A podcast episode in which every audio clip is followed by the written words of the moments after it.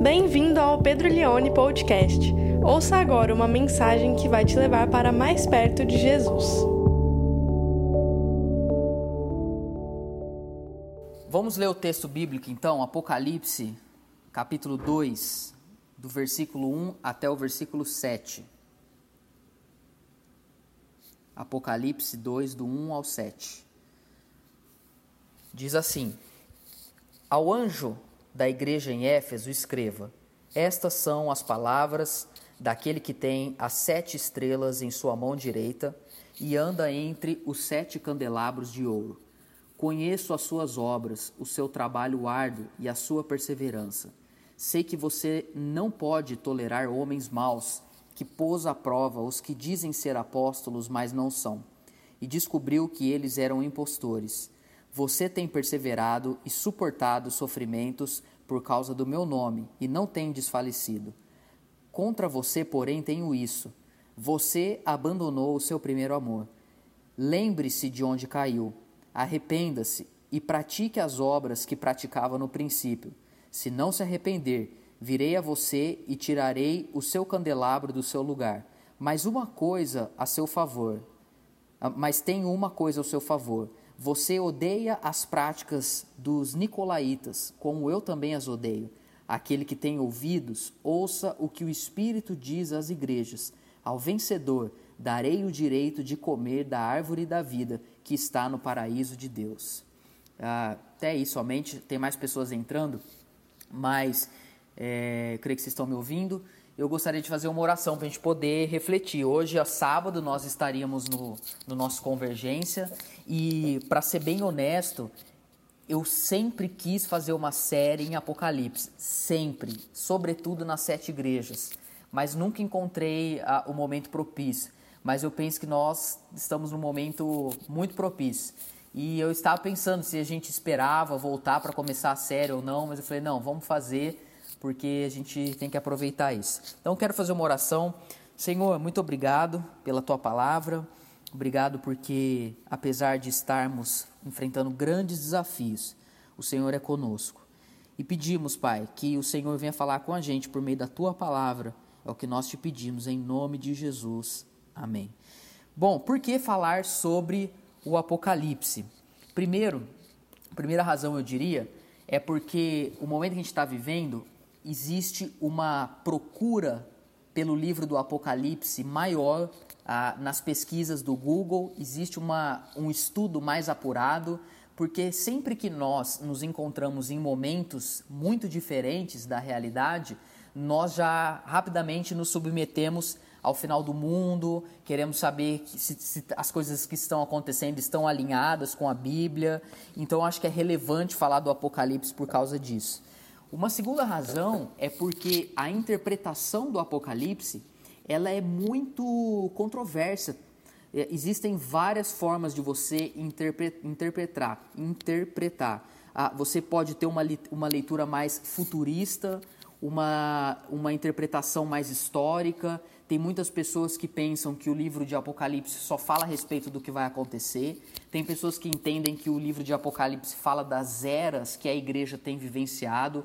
Então, em partes, o que ele fala já aconteceu, é, mas ainda tem algo, coisas para acontecer. É, é, existe muita controvérsia entre, entre a interpretação. Então, eu acho que é relevante a gente falar por causa disso também, para entendermos como que o livro além das interpretações dúbias, pode ser relevante para o nosso dia a dia. E uma terceira razão que eu diria porque que é importante a gente falar do Apocalipse é porque ah, ele geralmente fala para nós a respeito do futuro, a respeito do que, que vai acontecer com a igreja, do que, que vai acontecer com o mundo.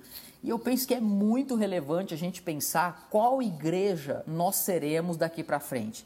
Gente, Entenda uma coisa: o que nós estamos vivendo não é simplesmente uma, uma mudança pequena. Nós estamos vivendo uma ruptura. O que está acontecendo é uma mudança, assim, é uma quebra. É uma quebra na história da humanidade, sobretudo da, da humanidade a, a moderna. Então, o mundo, em muitos sentidos, ele não vai ser mais o mesmo. Então, é muito importante que a gente venha refletir ah, que igreja nós seremos quando tudo isso ah, tiver, eu não digo acabado, mas isso começar a diminuir e nós voltarmos às nossas programações. Então, é, refletir sobre o Apocalipse é muito importante por causa disso também. É, agora, é interessante que a minha proposta aqui é, é uma. e o título é Igreja Temporal, é entender o seguinte. O livro de Apocalipse, para alguns, fala mais do passado, para outros, fala mais do futuro. Mas, na minha visão, ele, ele é atemporal. E é por isso que eu dei esse título. Ele tem tanto é, impacto para nós compreendermos o passado, quanto para nós compreendermos o futuro. E a reflexão que ele traz para a igreja é o seguinte: a leitura dele é tão importante para a gente entender a igreja no passado, quanto para a gente entender a igreja hoje, quanto para a gente entender que igreja que nós vamos ser daqui a alguns anos, que igreja que nós vamos ser lá na frente. Então é muito relevante a pensar e ver sobre isso. Agora, tem uma coisa que é interessante: o, o, o capítulo 2 e o capítulo 3 do livro de Apocalipse ele vai falar sobre sete igrejas situadas na Ásia Menor. Jesus, ele aparece para João na ilha de Pátimos e ele tem uma mensagem uh, específica para cada uma dessas igrejas. Éfeso, Tiatira, Pérgamo, Sardes, Filadélfia e cada mensagem para essa, essas igrejas eu entendo que é atemporal. Embora seja muito específico para cada realidade delas, nós podemos aprender cada lição que Jesus trouxe ali. É, é interessante que, para alguns intérpretes, as sete igrejas são sete eras. Então, como se, por exemplo, Éfeso, que é a primeira igreja, fosse a igreja primitiva. Ah, depois, Tiatira fosse uma. Eu, particularmente, não penso assim. Eu faço uma interpretação mais literal das sete igrejas. Eu entendo que foram para aquelas igrejas ali na época de Jesus, é, na época de João, ano 90 depois de Cristo, mais ou menos. Mas eu entendo que os princípios que Jesus trouxe para aquelas sete igrejas são atemporais. São importantes para nós hoje, são importantes para a igreja. E hoje, especificamente, terminando a introdução que eu fiz aqui, que essa introdução é da série, eu quero falar sobre a primeira igreja, que é a igreja de Éfeso, que é o texto que nós lemos aí, Apocalipse 2, do 1 ao 7. Quem chegou depois do, da leitura do texto bíblico, se você puder ter uma Bíblia aí do lado, seria muito legal. É interessante Uh, primeiro nós entendermos a, o contexto, que a igreja de Éfeso ela é muito significativa no Novo Testamento. Ela tem um papel central. Uh, por exemplo, a igreja começou com o apóstolo Paulo em Atos, uh, nós vemos em Atos 19, se eu não me engano. Ali Paulo ele chega na cidade e Éfeso é uma das cidades que Paulo mais gastou tempo. Ele ficou quase três anos pregando o evangelho. É na cidade de Éfeso que tinha o grande templo da deusa Ártemis, ou a deusa Diana. Tudo girava em torno desse templo. É na cidade de Éfeso que eles queimaram os livros em praça pública. É na cidade de Éfeso que os ourives que faziam pequenas estatuetas da, da, do templo se revoltaram contra Paulo. É na cidade de Éfeso Paulo enviou Timóteo para liderar a igreja. Éfeso tem um papel muito importante no Novo Testamento. Eu estou falando isso porque isso é muito significativo para a nossa reflexão. Não era uma igreja qualquer. Olha que interessante. A carta de Paulo aos Efésios é uma das mais profundas do Novo Testamento. Eu sempre gosto de dizer que é a minha favorita.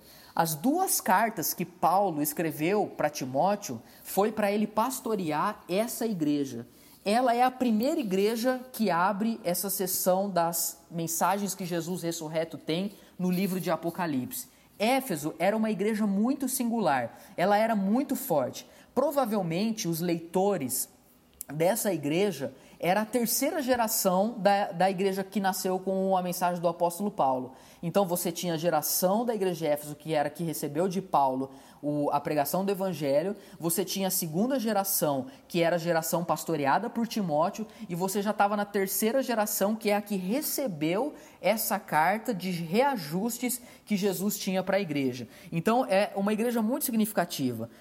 Existe um padrão nas sete ah, cartas, ou melhor, nos sete dizeres para sete igrejas no livro de Apocalipse. Primeiro padrão você vai ver, Jesus ele se apresenta de maneira diferentes dependendo da igreja. No caso aqui da igreja de Éfeso, ele vai se apresentar como aquele uh, que tem as sete estrelas em sua mão direita e anda entre os sete candelabros de ouro. Isso não é uh, um padrão para todas as igrejas, é algo específico para a igreja de Éfeso.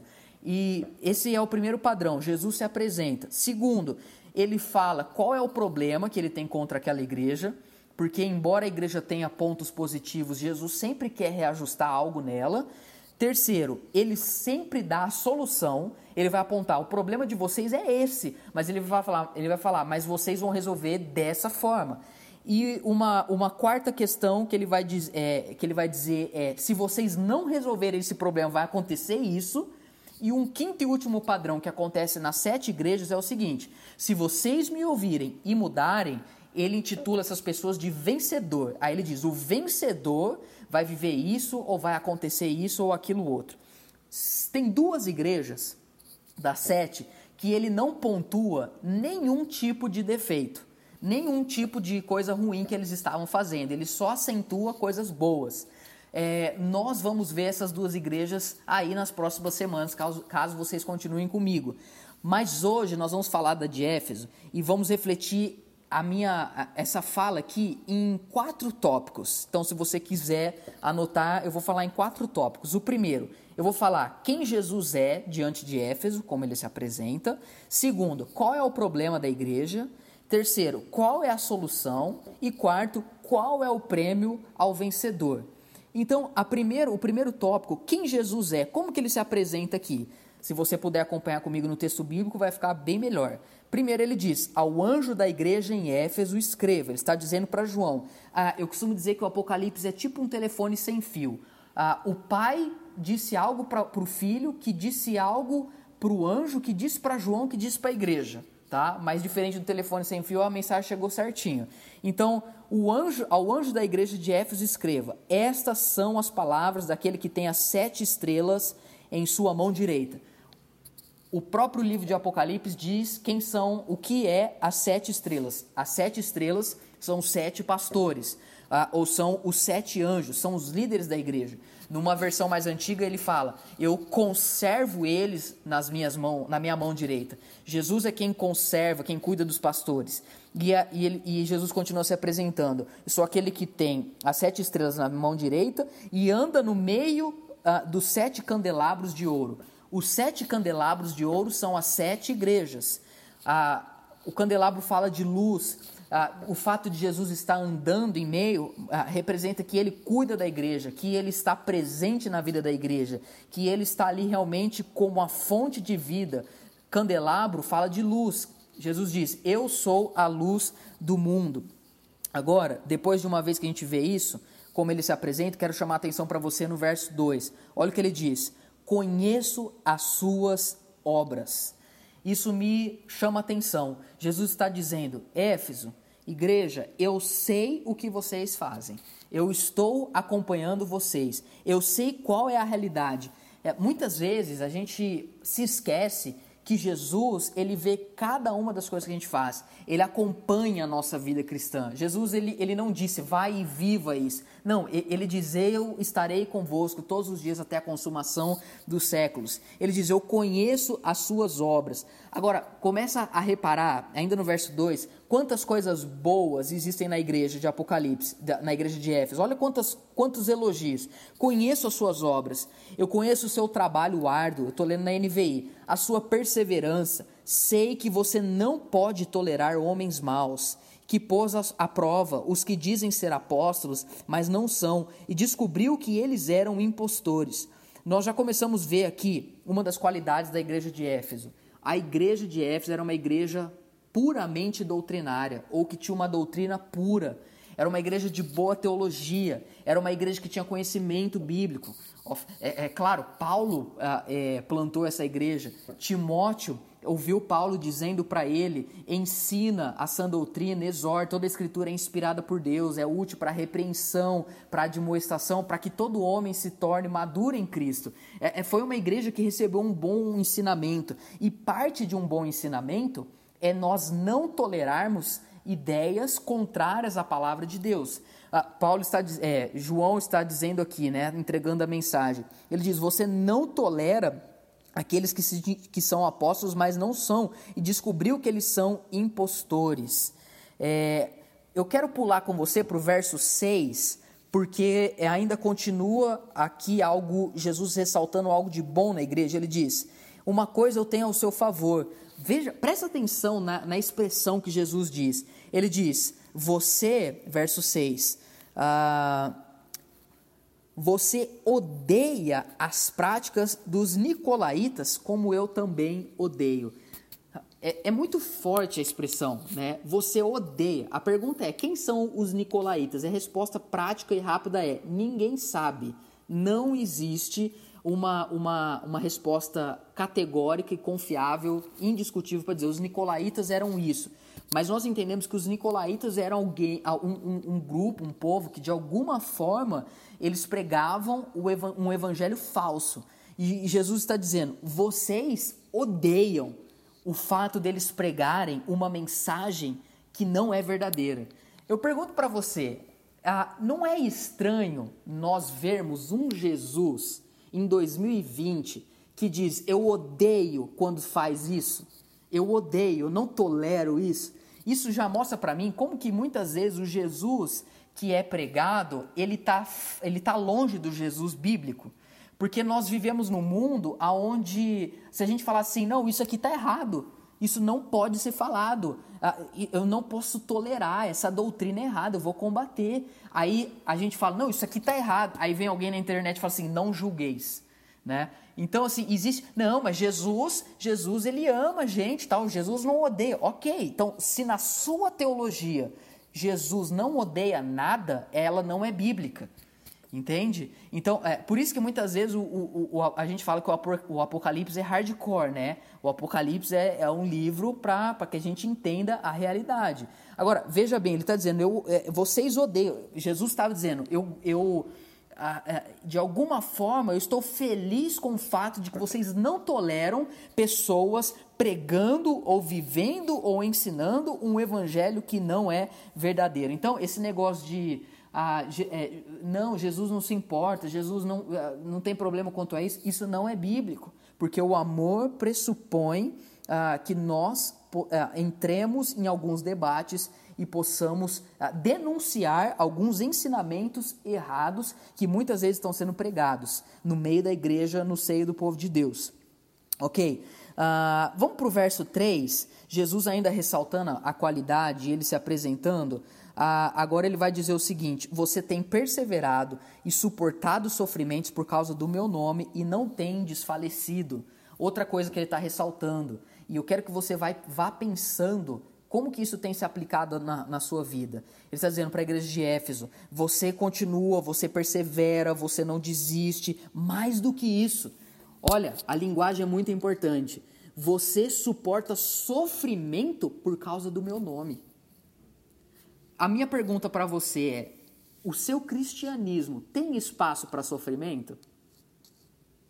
Porque se a tua fé, ela não tolera sofrimento, ela não é bíblica.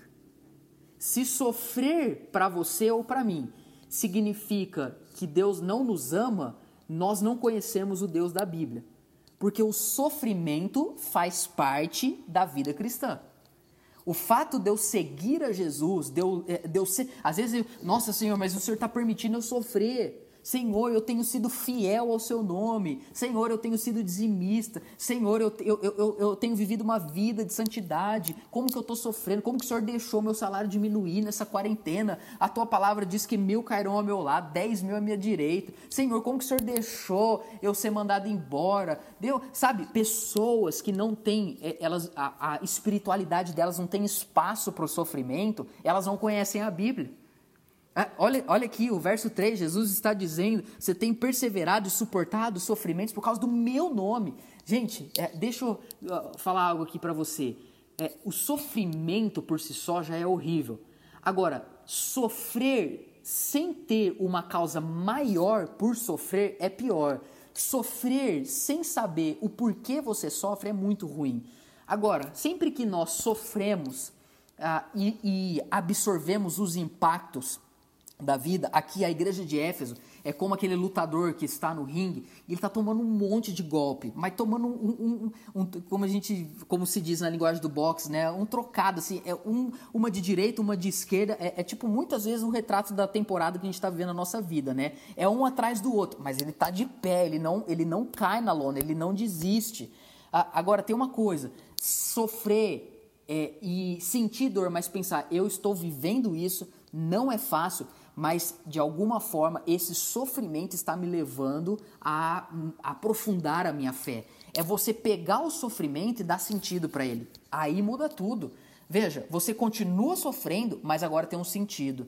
Então, tudo que acontece na nossa vida tem que ter um propósito maior, que é nos levar a sermos mais parecidos com Jesus. E não existe nada mais profundo para nos deixar parecidos com Jesus do que o sofrimento. Eu quero chamar a atenção para você aqui a linguagem. Ele diz no verso 3: Você tem sofrido por causa do meu nome.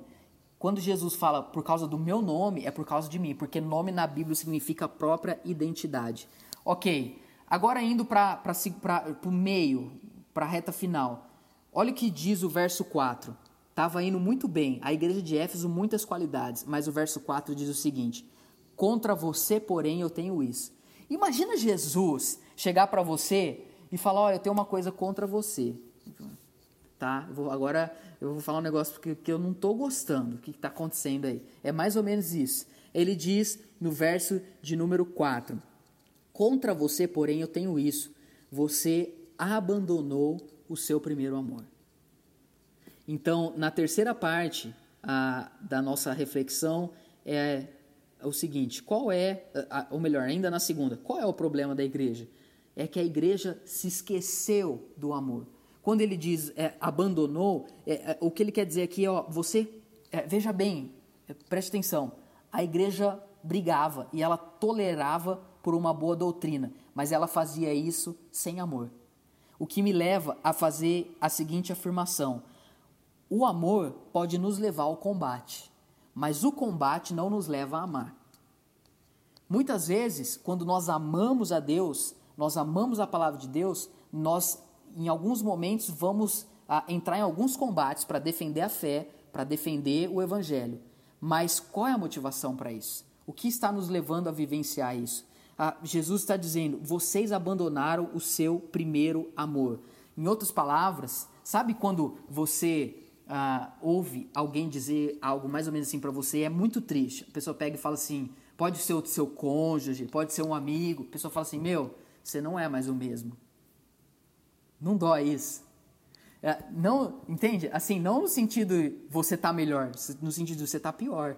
Cara, tipo, você já foi melhor, você já foi mais atencioso, você já foi mais fervoroso, você já, você já não é mais o mesmo. É mais ou menos o que Jesus está dizendo aqui no verso 4. Ele diz: Sabe qual é o problema de vocês? Vocês já não são mais, vocês não, não amam como vocês amavam quando Paulo plantou a igreja. Agora, o lado bom é que ele traz uma solução. Como lidar com isso? Esse esfriamento na fé? Como lidar com, é, com essa, essa, essa vivência que já não é mais como antes? Três imperativos no versículo 5. Ele diz: Lembre-se de onde caiu, arrependa-se e pratique as obras que praticava uh, no princípio. Três coisas. Ele diz: lembre-se, arrependa-se e pratique. Olhe um pouco para a sua vida. Ah, se você olhar para trás, qual talvez foi um episódio ou uma situação que você começou a declinar? Lembre-se, onde foi? Às vezes pode ter sido uma decepção que você teve na igreja uns anos atrás, alguns meses, alguns dias atrás. Às vezes pode ter sido um pecado, um pecado que você lutava e aí chegou um ponto que você já não de alguma forma já cansou e aí você se entregou. Ou às vezes foi uma crise de fé. Você vinha bem, mas você tinha muitos dilemas e você sempre estava lutando contra aquilo, mas chegou um momento que você entregou os pontos e desistiu. Lembre-se, a memória é importante para uma espiritualidade que continua avançando. Olhar para trás me ajuda a permanecer andando para frente. Jesus diz: lembre-se de onde você caiu. Olha aqui, qual foi o ponto crucial? Às vezes foi até um livro que você leu. Ah, nossa, esse livro aqui me indica. Aí você leu aquele livro, você já não evangelizava como evangelizava antes. Sabe? Às vezes foi uma pregação que você ouviu que você achou que fez bem e fez mal. Você entende o que estou dizendo? Lembre-se, aonde foi essa ruptura? A segunda coisa que ele diz, arrependa-se. Então, o segundo imperativo, o que, que ele diz? Arrependa-se, assuma a culpa. Não adianta você falar, nossa, aconteceu aquilo, pô, se não tivesse acontecido. Não, Aconteceu? Aconteceu, mas eu, eu me arrependo, eu vou trazer a responsabilidade para mim. Eu posso culpar uh, o, o, fulano, o ciclano, eu posso culpar a igreja, eu posso culpar o líder, eu posso culpar o meu trabalho, o meu patrão, a minha família, o meu marido, o meu filho. Não! Arrependa-se.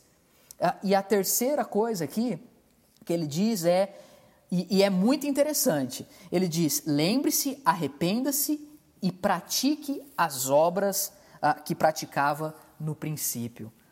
Prati volte a fazer, é simples. Volte a fazer, volte a praticar.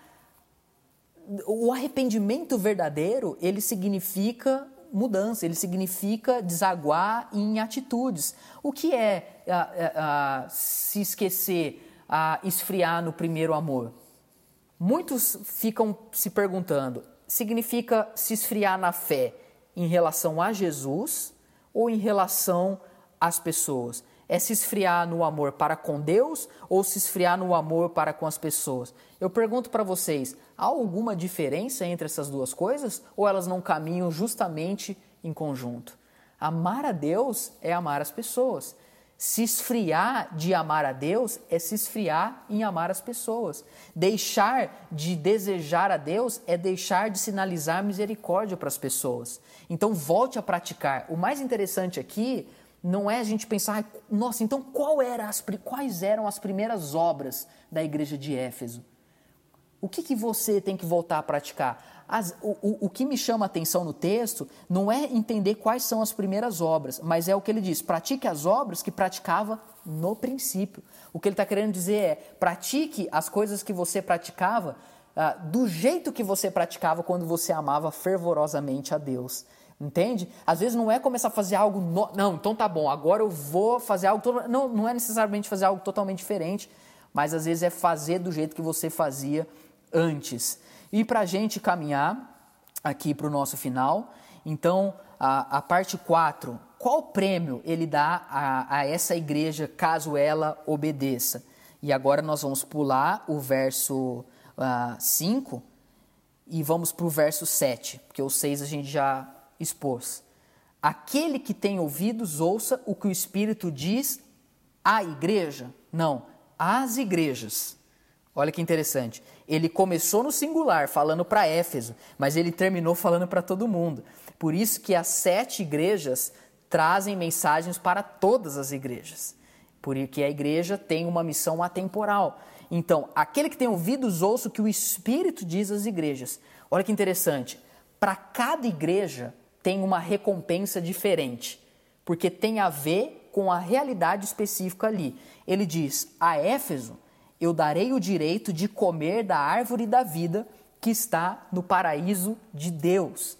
O que Jesus está dizendo é: se vocês voltarem a amar como vocês amavam no começo, eu darei a vocês o direito de comer da árvore da, da, da vida do, que está no paraíso de Deus. Eu preciso te levar para Gênesis. Tinha duas árvores no meio do jardim do Éden: a árvore do conhecimento do bem e do mal e a árvore da vida. A árvore do conhecimento do bem e do mal foi a que Eva e Adão tomaram do fruto e desobedeceram a Deus. O que, que aconteceu? Aquela árvore era uma representação para mostrar o que seria obediência ou desobediência. Quando eles tomaram do fruto daquela árvore, a Bíblia diz que Deus expulsou eles do jardim e fechou o jardim com querubins para que eles não comessem do fruto da segunda árvore, que é a árvore da vida. Foi um ato de misericórdia. Deus fez o seguinte: eu não quero que eles corram o risco de viver eternamente em pecado. Então por isso que Deus expulsa eles. A árvore da vida, ela tem uma simbologia de uma existência que não tem fim, de uma vida a, a, eterna. Então Deus não quer que um homem pecador viva num estágio eterno longe da presença dele. Por isso que ele os expulsou. Agora, a árvore continua lá nesse jardim e ela volta para a narrativa bíblica no livro de Apocalipse, no verso 7. Ao vencedor, ou seja, aquele que obedecer, eu vou dar o direito de comer da árvore da vida que está no paraíso de Deus. O que, que isso traz de aplicação? Eu entendo o seguinte: aquele que está preparado para viver em amor a Deus e amor ao próximo, está preparado para viver eternamente. Sabe por quê? Quem está pronto para amar está pronto para viver. Quem está pronto para amar está pronto para viver. É como Jesus estivesse dizendo: se vocês amam a Deus, então vocês vão querer comer do fruto da árvore da vida para viver eternamente com Ele. Então, se vocês amam as pessoas, a vida é digna. É isso que ele está querendo dizer. Gente, o que faz ah, digno a nossa existência aqui nessa terra? Eu vou responder para vocês estarmos aqui para amarmos a Deus e amarmos as pessoas. Se nós não amamos a Deus e não amamos as pessoas, em outras palavras, se nós vivemos só para nós, só para aquilo que faz bem para nós, não tem razão viver, não tem razão existir, porque o sentido da existência é amar a Deus e amar as pessoas. Então, eu quero terminar dizendo isso para você.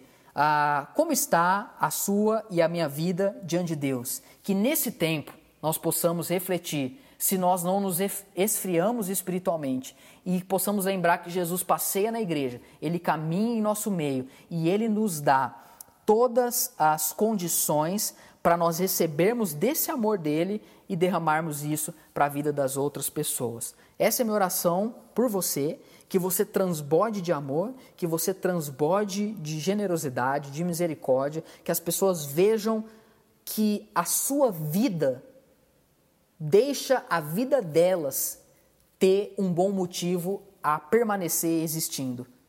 Eu vou repetir isso. Que as pessoas vejam através da sua vida uma razão profunda para que elas permaneçam vivendo.